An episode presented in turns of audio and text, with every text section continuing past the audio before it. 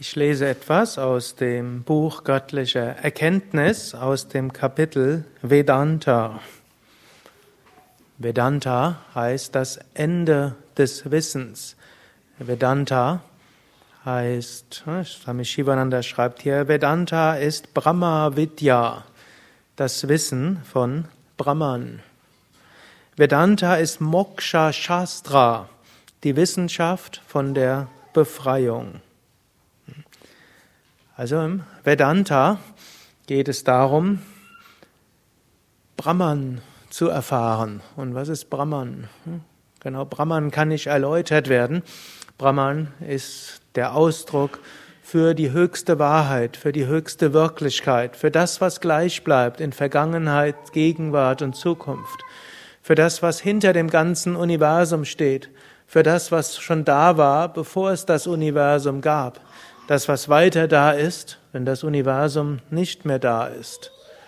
Brahman kann auch beschrieben werden als Satchit Ananda, absolutes Sein, absolute Bewusstheit, absolute Seligkeit.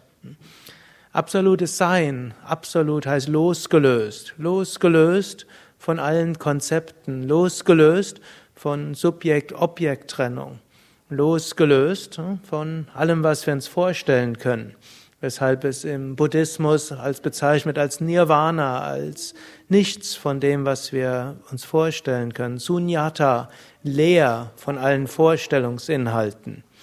Man kann es aber auch nennen Purna, die Fülle an sich. So ähnlich wie die verschiedenen Farben deshalb kommen, weil ein Teil des ganzen Lichtes weggenommen wird. Hm, also weiß, was keine echte Farbe ist, weiß enthält das volle Spektrum. Wenn man einen Teil davon wegnimmt, dann entsteht Rot, Grün, Blau und Gelb. So ähnlich. Brahman ist Purna, die Fülle. Man kann sagen, wenn dann Brahman durch das Prisma unseres Geistes ein Teil von weggenommen wird, dann entsteht dieses Universum. Dennoch was die Quelle von allem Licht ist, ist das Vollspektrumlicht. Und was die Quelle von jeder Materie und jeder Erfahrung in allem ist, das ist Brahman.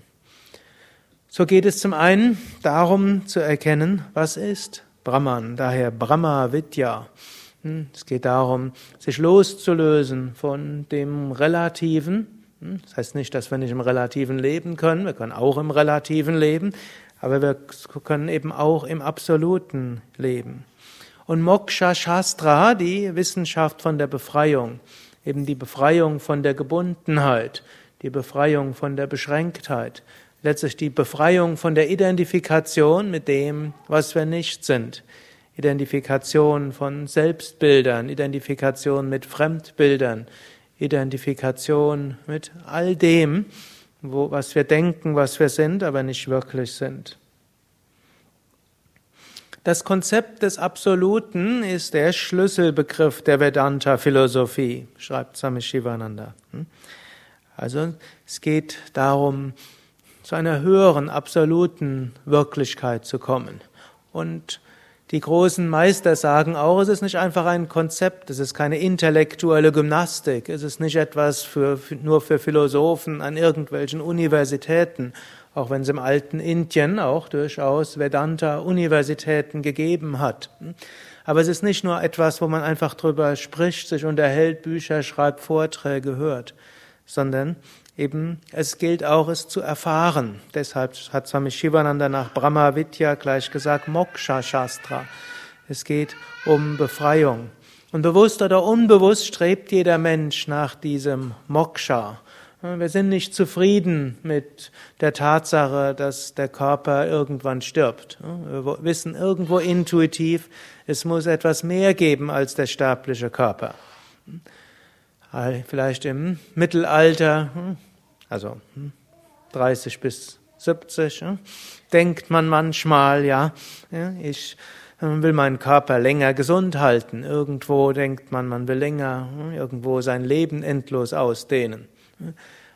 Die 70-Jährigen meistens wollen das nicht mehr, weil sie wissen, ab 70 irgendwo Körper, die Vorstellung, dass man nochmal jung sein wird, ist illusorisch.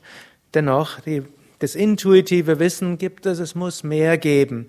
Und es, irgendwo will ich jenseits dessen sein, was ein beschränkter Körper überhaupt ermöglicht.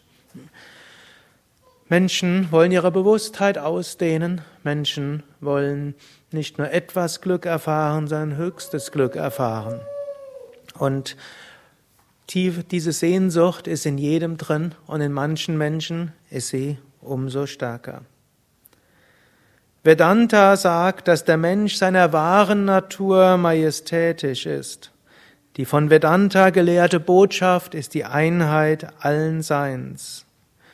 Vedanta proklamiert die Wirklichkeit des Unteilbaren, Innewohnenden und Transzendenten.